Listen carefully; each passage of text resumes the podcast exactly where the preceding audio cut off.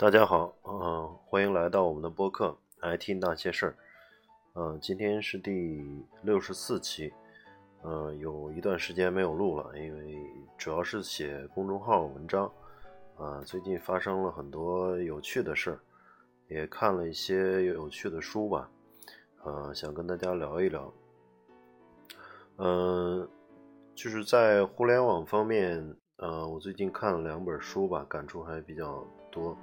一本是呃，就是阿里的蚂蚁金服，呃，然后里面就是里面体会出这个体嗯，这个体现出非常多的这个阿里的文化，阿里的这个管理的这种方式方法，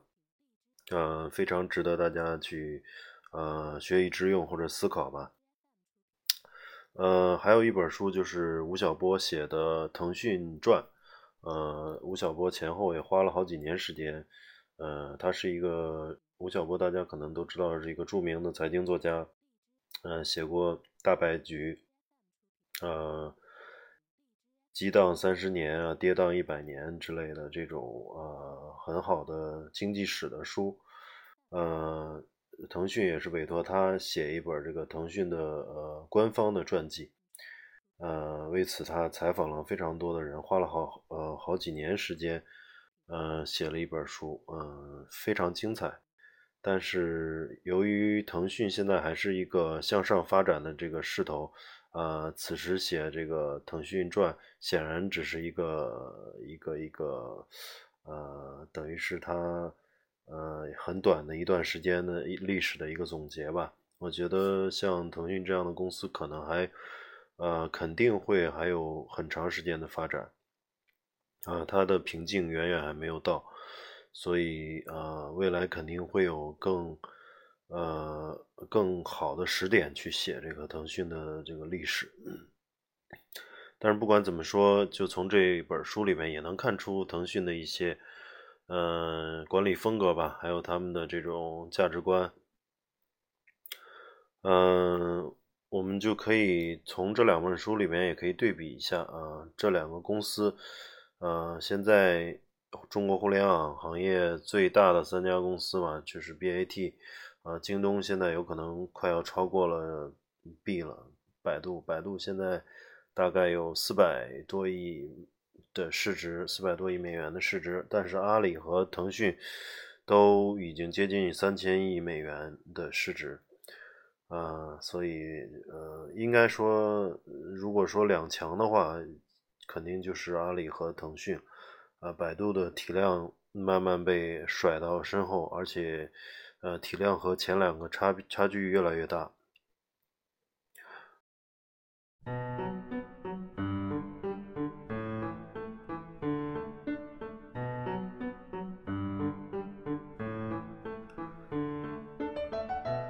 呃，蚂蚁金服这本书也是刚出的，嗯，我看了一下，嗯，很很短的时间吧，大概花了两天时间看了一下，它里面讲了一些，呃，这个当时支付宝开始这个把支付宝分离出来，啊，然后把金融阿里的金融业务去放到这个蚂蚁金服的这个集团里面来做。后来，包括网商银行啊，包括很多的这个金融业务都放到了这个蚂蚁金服的集团。现在蚂蚁金服的估值也也也据说也很高了，几百亿美元。嗯，当然，嗯，就是讲述了一些做做支付宝早期的一些事情啊，包括呃这个换帅，呃彭雷接手这个蚂蚁金服啊的一些历史吧。我觉得他，嗯，这个马云这个人还是很很很有意思。就他本身自己，嗯，不是不是一个技术专家。首先，他不懂技术。嗯，他也说过，在公开场合说过，他用电脑的只会，呃，收发电子邮件啊。应该说，嗯，电脑的操作水平就是不会比任何一个，呃，计算机系的人强，嗯，会差很远。嗯，他不是一个专家型人才，嗯，但还有一方面呢，就是做做金融业务呢，他也不是一个，他又不是金融出身，他是外语系的这种这种外语系的，呃呃老师，呃，所以，嗯。但是他是一个非常呃好的管理者啊，能够看出来，从一开始他能够团结阿里的这个十八罗汉，大家拿着很低的薪资，呃，甚至吃方便面，呃，在一个三居室里面去打拼，呃，跟着他不离不弃，啊，就说明他这个人非常有呃号召力，非常有，呃，我们所说的就是蛊惑力吧，就是呃。任何一个事业或者说一场革命，都有一些，呃，这个先期都需要有一个非常有个人魅力的一个领导，啊，能够把大家呃凝聚在一起做一件事儿啊啊，马云就是有这种啊很有蛊惑力，嗯，很很相信自己做这件事肯定能成，所以呃跟着他的人也都也都相信这一点，啊，你。越相信这件事的成功几率显然是越大。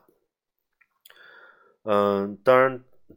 前期前期可以这样子，但是后期呃，随着阿阿里巴巴的这个人越来越多，呃，人才越来越多，呃，包括空降了一些非常好大公司的高管，那么他的这种管理方式肯定要呃这个不断的呃适应新的环境。所以他呃，《蚂蚁金服》里面这本书里面讲的一些呃方式方法，我觉得也是呃很值得大家学习的。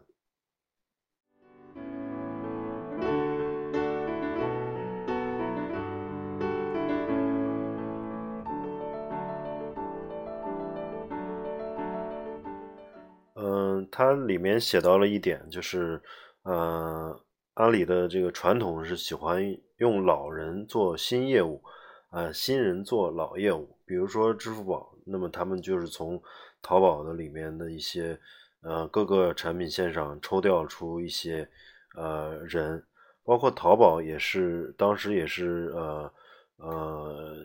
这个从阿里巴巴的这个 B to B 啊想做 P P B B to C 的时候。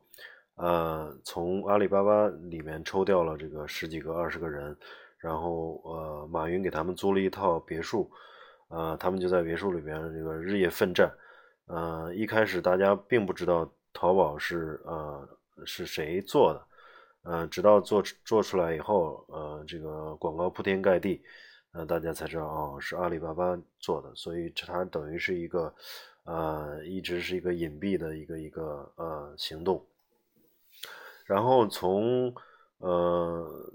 淘宝这个诞生之后呢，出现了很多支付方面的问题，啊，而支付宝完全是因为在呃发展过程中发现，呃，支付和和这个诚信问题一直是中国呃电子商务发展的一个绊脚石吧，啊，所以阿里呃马云也决定，呃这个事儿反正总有总有人去先做。啊，那那那谁先做呢？他觉得，嗯，他是他适合做这件事。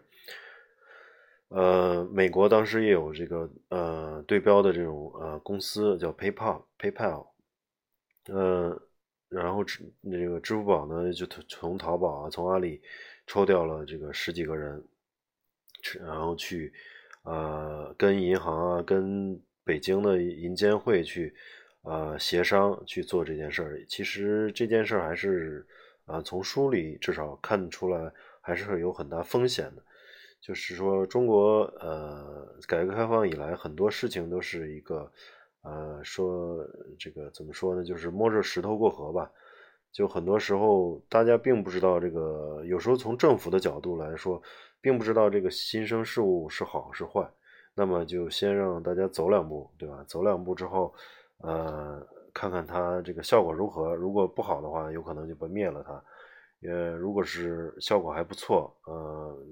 就可能放任它，呃，发展壮大。看这里边有一些，呃，政策风险。呃，有时候，呃，发展一段时间以后，国家觉得不合适，呃，那有可能就会去，啊，掐死它，或者是这个从监管上。去这个这个禁止它，呃，这种事情也非常非常多，所以呢，呃，马云，嗯，这个这个当时做这个支付宝的时候也也说了嘛，就说如大家放手去做，然后如果要去蹲监狱，他去蹲，啊，所以还是报了一些这个这个，嗯，也这个有一种，呃，这种这种这种，呃，视死如归的这种这种。呃，悲壮吧，壮士一去兮不复还的这种悲壮。嗯，然后这个老人做新业务，新人做老业务，我觉得这个就是他阿里的一个文化。呃，新招的人呢，他可能，嗯，我觉得这个不太了不太了解的状况下，把它放在一个比较成熟的部门或者成熟的一个一个业务线上，这样能够观察这个人，锻炼这个人。然后呢，老人。嗯，就是已经做出成绩的人，像他的很多老将，包括彭雷，啊，都是跟着他十几年，从打字员做起，从复印员做起，一路做到这个人力资源总监，后来现在做到呃蚂蚁金服的董事长，啊，所以说这个人的优势和劣势他非常清楚啊，这个人成长随着这个阿里集团的。这个爆发式成长，而这个人的能力也得到了这个是呃长足的成这个这个成长，所以能够去担当重任啊，所以让老人做新业务，这个非常非常重要。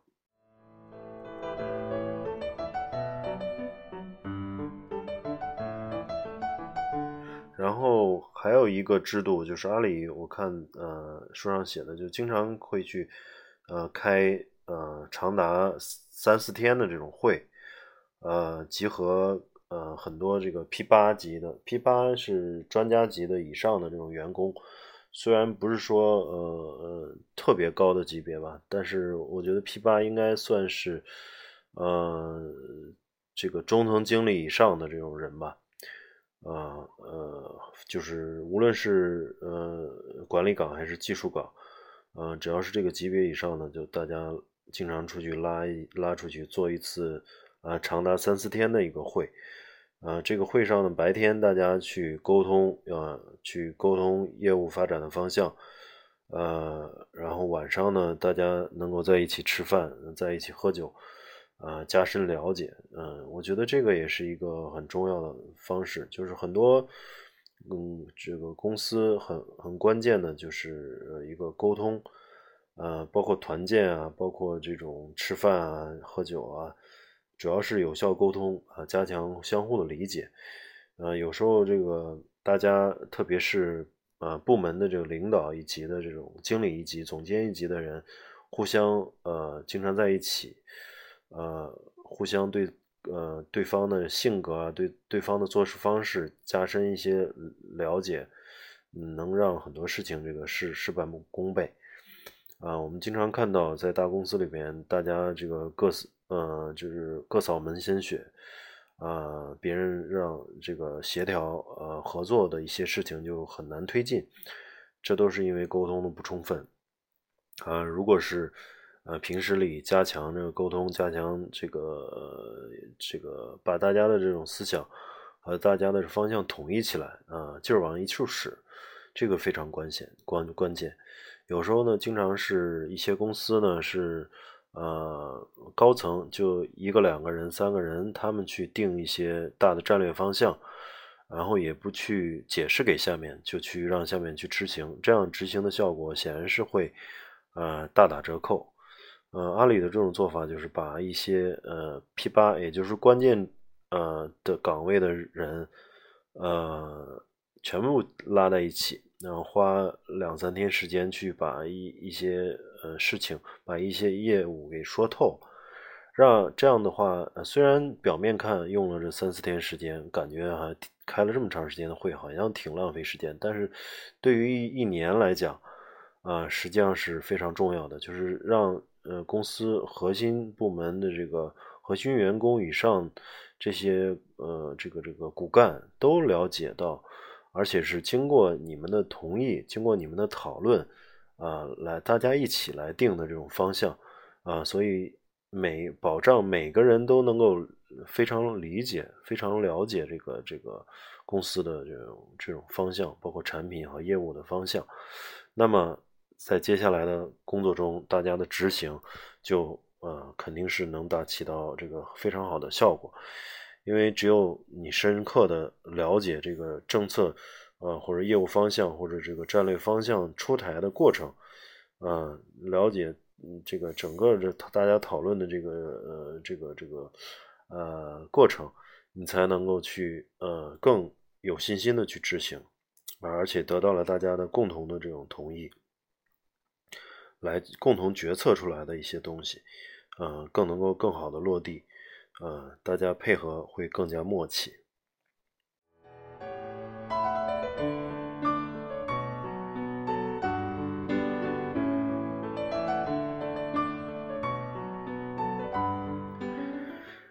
嗯，还有一个它重要的特点就是，呃，敢为人先。嗯，这个，嗯，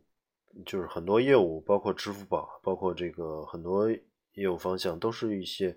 都是大家决定去，只要客户用户需要的东西，啊，又是一个痛点，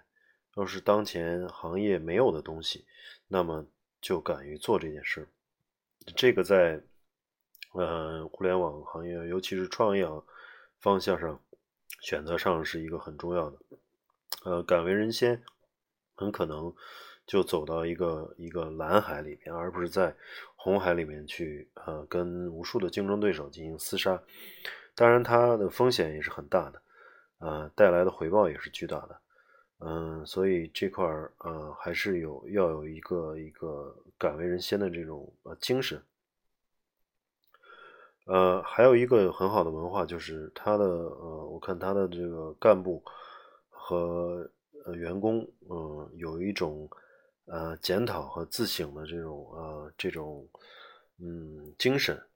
就经常觉得我们既然做的不好啊，那我们就一定要这个反思自己，而并非推卸责任。啊，这在这个在很多公司的这个文化里面也非常重要。就有的公司里面，大家都推，呃，这个发现，呃，有一些个别人喜欢推卸责任。如果是大家合作做一件事儿，这个事儿最后没做好，那么其中有的人该负责任的，他就说啊，因为别人没做好，嗯，然后员工，嗯，或者推给员工，或者推给兄弟部门。而那个领导呢，又没有及时及时的，呃，制止这种行为，就会导致这种呃，这种呃推卸的这责任的这种行为蔓延，呃，导致呃一些能干的人不敢干，就是尽量少做事多做事，多犯错，这种文化就使得这个公司的这种生产力就得到重大的打击。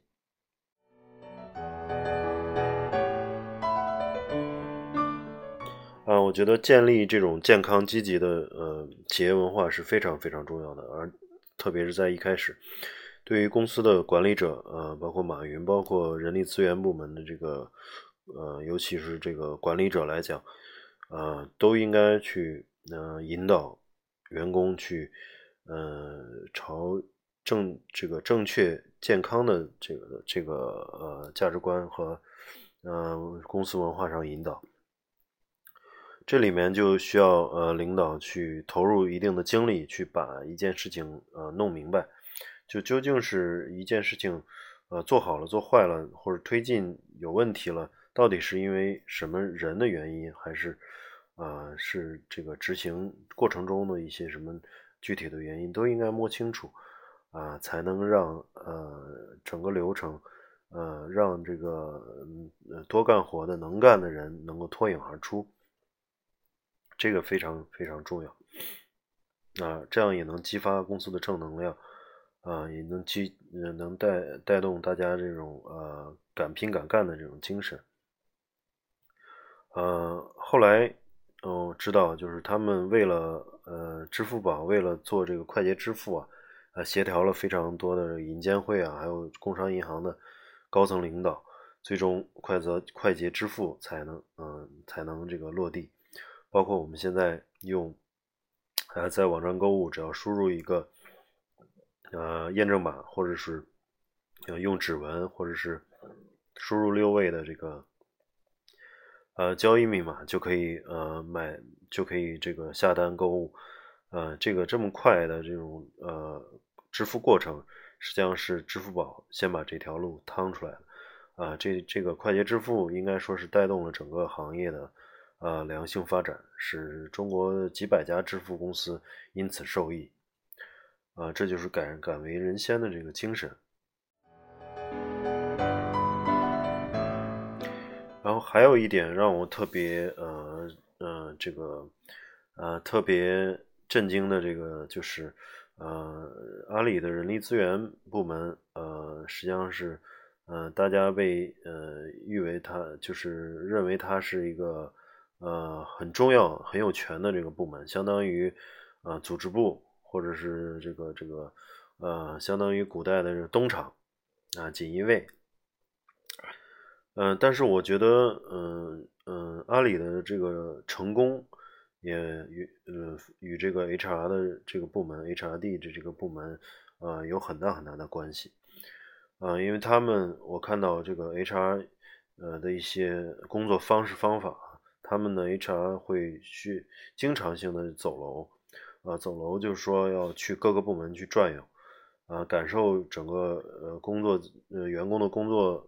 态度，工整个公司的工作气氛，了解各个业务的状态。注意啊，这块他们还会去了解业务的进展状态，啊，一般的公司的这种人力资源是不会深入到业务的，因为啊，他们觉得人事就是管好这个薪薪酬啊。招聘啊，啊等等等等，这个放假啊等等等等，嗯嗯，业务呢，他们本身不是专业，所以呢，呃，很很很很少有公司的 HR 去深入到业务里面，这个是一个区别，就是他们阿里的 HR 去，呃，应该说是了解业务，呃，然后 HR 去紧跟业务线，紧跟项目。这样的我我的理解呢，就是说传统的人力资源，我我在那个一篇文章里还写的，就传统的呃 HR 或者传统的人力资源部门呢，相当于是一个独立的部门，只要把这个薪酬啊，把这个保险啊，保员工关系，把把这些呃这个培训等等等等，这个传统的 HR 人力资源部门的四大块五大块去搞定就行了，呃。嗯，但是呢，阿里的 HR 呢，相当于是，呃，把 HR 部门给打散了，啊，放到各个的业务线里面，啊，相当于是一个，嗯，随军的这个这个，呃，这个医疗者一样，随军护士一样的一个一个角色，呃，原来可能有人，呃，伤了以后，还要去拉到后方，啊，去到医院里面去治理。呃，这个，但是呢，呃，这个如果是随军的这个护士或随军的医生，呃，就相当于是随时能够给呃这个战士进行包扎、进行补血，呃，这样的话，部队的这个战斗力显然是不一样的。我只是用这个打仗的这个例子来比较啊，因为我觉得他们的 HR，呃，是深入到一线的来了解员工啊。了解每一个员工，了解每一个项目的进展，这个非常不容易。还有一个就是在呃组织文化里面，就是他们会有很多很多培训，包括入职的培训啊，呃讲一些基本基本的行为准则啊。然后从外面来的 P 八以上的这个员工，他们会呃做叫一个降落伞的这个培训。呃，就降落伞呢，就是意思就是说，P 八以上的员工相对职职位就已经比较高了，但是呢，因为呃这些人以前在别的公司，呃可能是呃，也是在别的世界五百强啊，甚至是大公司，每一个公司呢都有自己的这种文化和这种呃办事的这种方式方法，那么，嗯，可能会形成一些习惯，呃，所以不像刚毕业的这个学生一样，呃，很容易去呃适应阿里的文化。所以他们说这个降落伞就是给你一个降落伞，让你缓慢的去，呃，接受这个文化，统一思想，啊，这个就是让呃这个资深呃一级的员工能够更快的去，呃融入阿里的这个文化。然后 P 十一以上啊，P 十一以上应该说是都是高管了，都是非常重要的人了，对阿里来说，啊，P 十一以上的人呢是采用人盯人战术。呃，每一个呃 P 十一以上的这个这个干部，都有人力资源部门的人去一对一的盯他，啊，隔一段时间就去了解，呃，去聊一下，就是了解一下他的呃精神这个这个工作状态啊，包括项目的进展啊，包括这个东公司对公司有什么建议和和意见啊，啊，能够及时的反馈啊，不至于使 P 十一以上的这种资深的。呃，专家或者是资深的这种干部，啊，这个发发现发发生这个呃流失，尽量减少流失，这个也非常重要啊。我觉得很很少公司能做到，啊，对对自己的员工能够有这么全方位的这种这种啊关怀，或者是这个全方位的全方位的这个关照和培训，这也是阿里 HR 很厉害的一个一个方面，我觉得。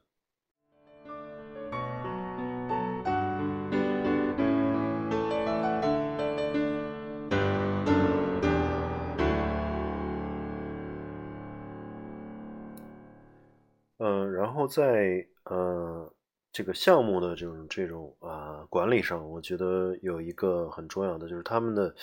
嗯嗯，他们在这个管理中运运用了很多这个敏捷的方法。我们现在有很很多呃在说，因为敏捷实际上是从呃丰田的这个精益制造来的啊，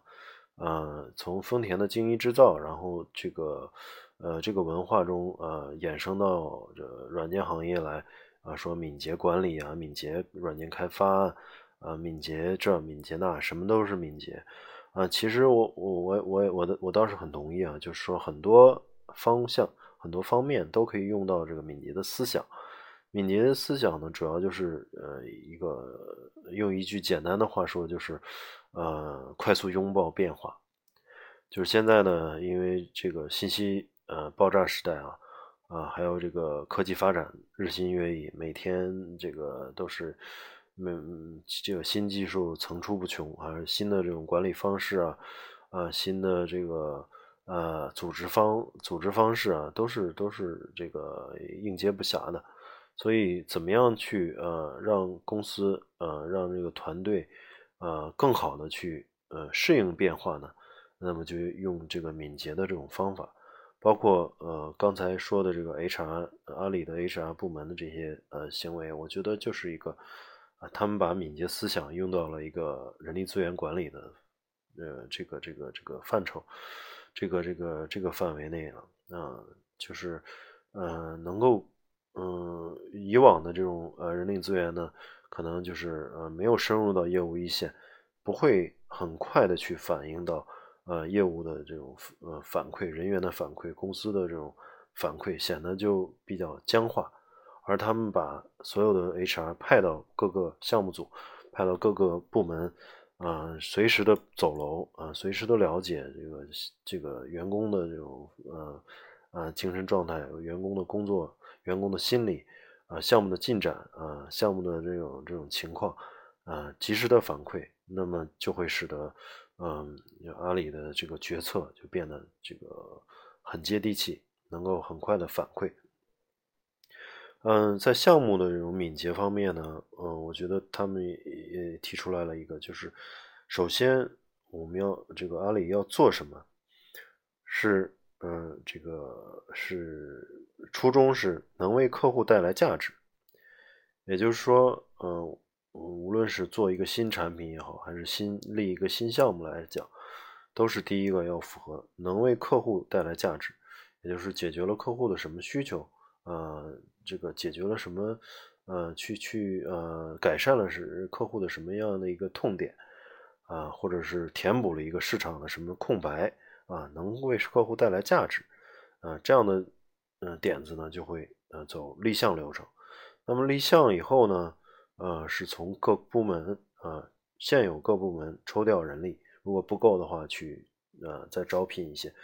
但是呃这个人力呃这个从项目的角度来讲，呃外面这个新招聘的员工数应该占到呃一个嗯健康的比例应该是不超过百分之三十百分之五十，应该有呃比较多的老员工，呃至少是一半以上的老员工来保障这个呃项目组。的这个项目的文化，呃，能够呃延续下去，嗯，这一点我觉得也是很重要，就是敏捷的方式啊，让这个呃立项，嗯，变得这个非常快速，嗯，我们需需要呃打仗的时候可能呃呃需要去快速的对战场进做出反应，那么就有一些嗯这个机动部队。呃，或者是每个这个每一个部队都能够很快的去抽调出人力来，去去这个相当于突击队或者敢死队一样去解决一个事情。这个在公司里面也需要这样的一个呃突击队。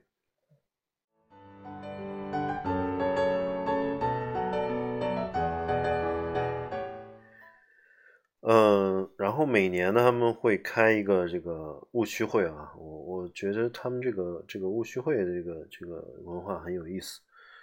嗯，就是呃这个呃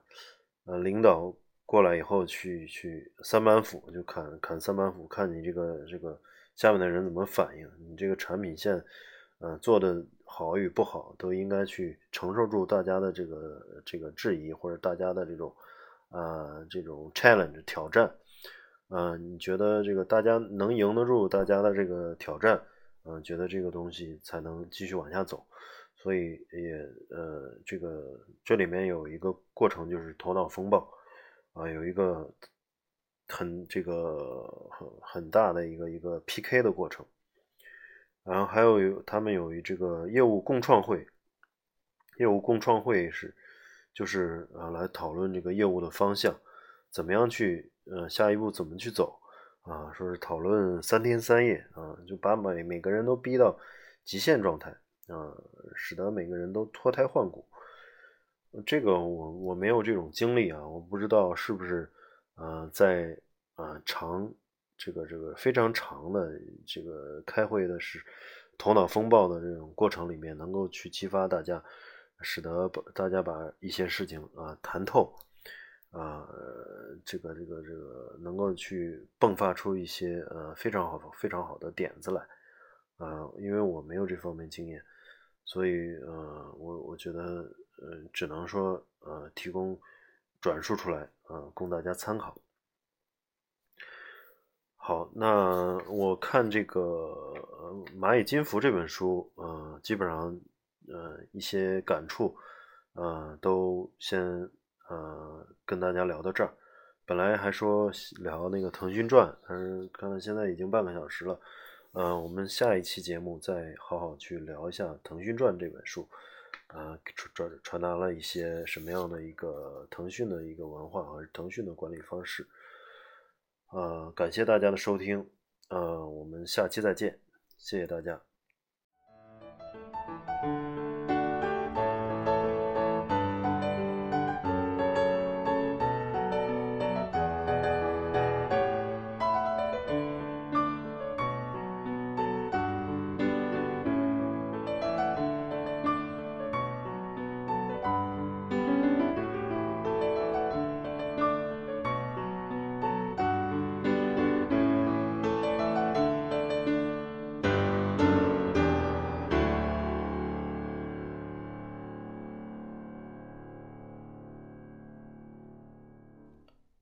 结尾，呃，说一下我们的公众号是 IT 那些事儿，同名，呃，英文是 IT Gossip，Gossip Girl 那个绯闻女孩那个 Gossip，IT Gossip，呃，IT 那些事儿，呃，最近的精力大部分放在呃公众号上面，嗯，会写很多很多技术非技术的一些文章，希望大家关注啊 IT 那些事儿，呃，同名的微信公众号，谢谢大家，再见。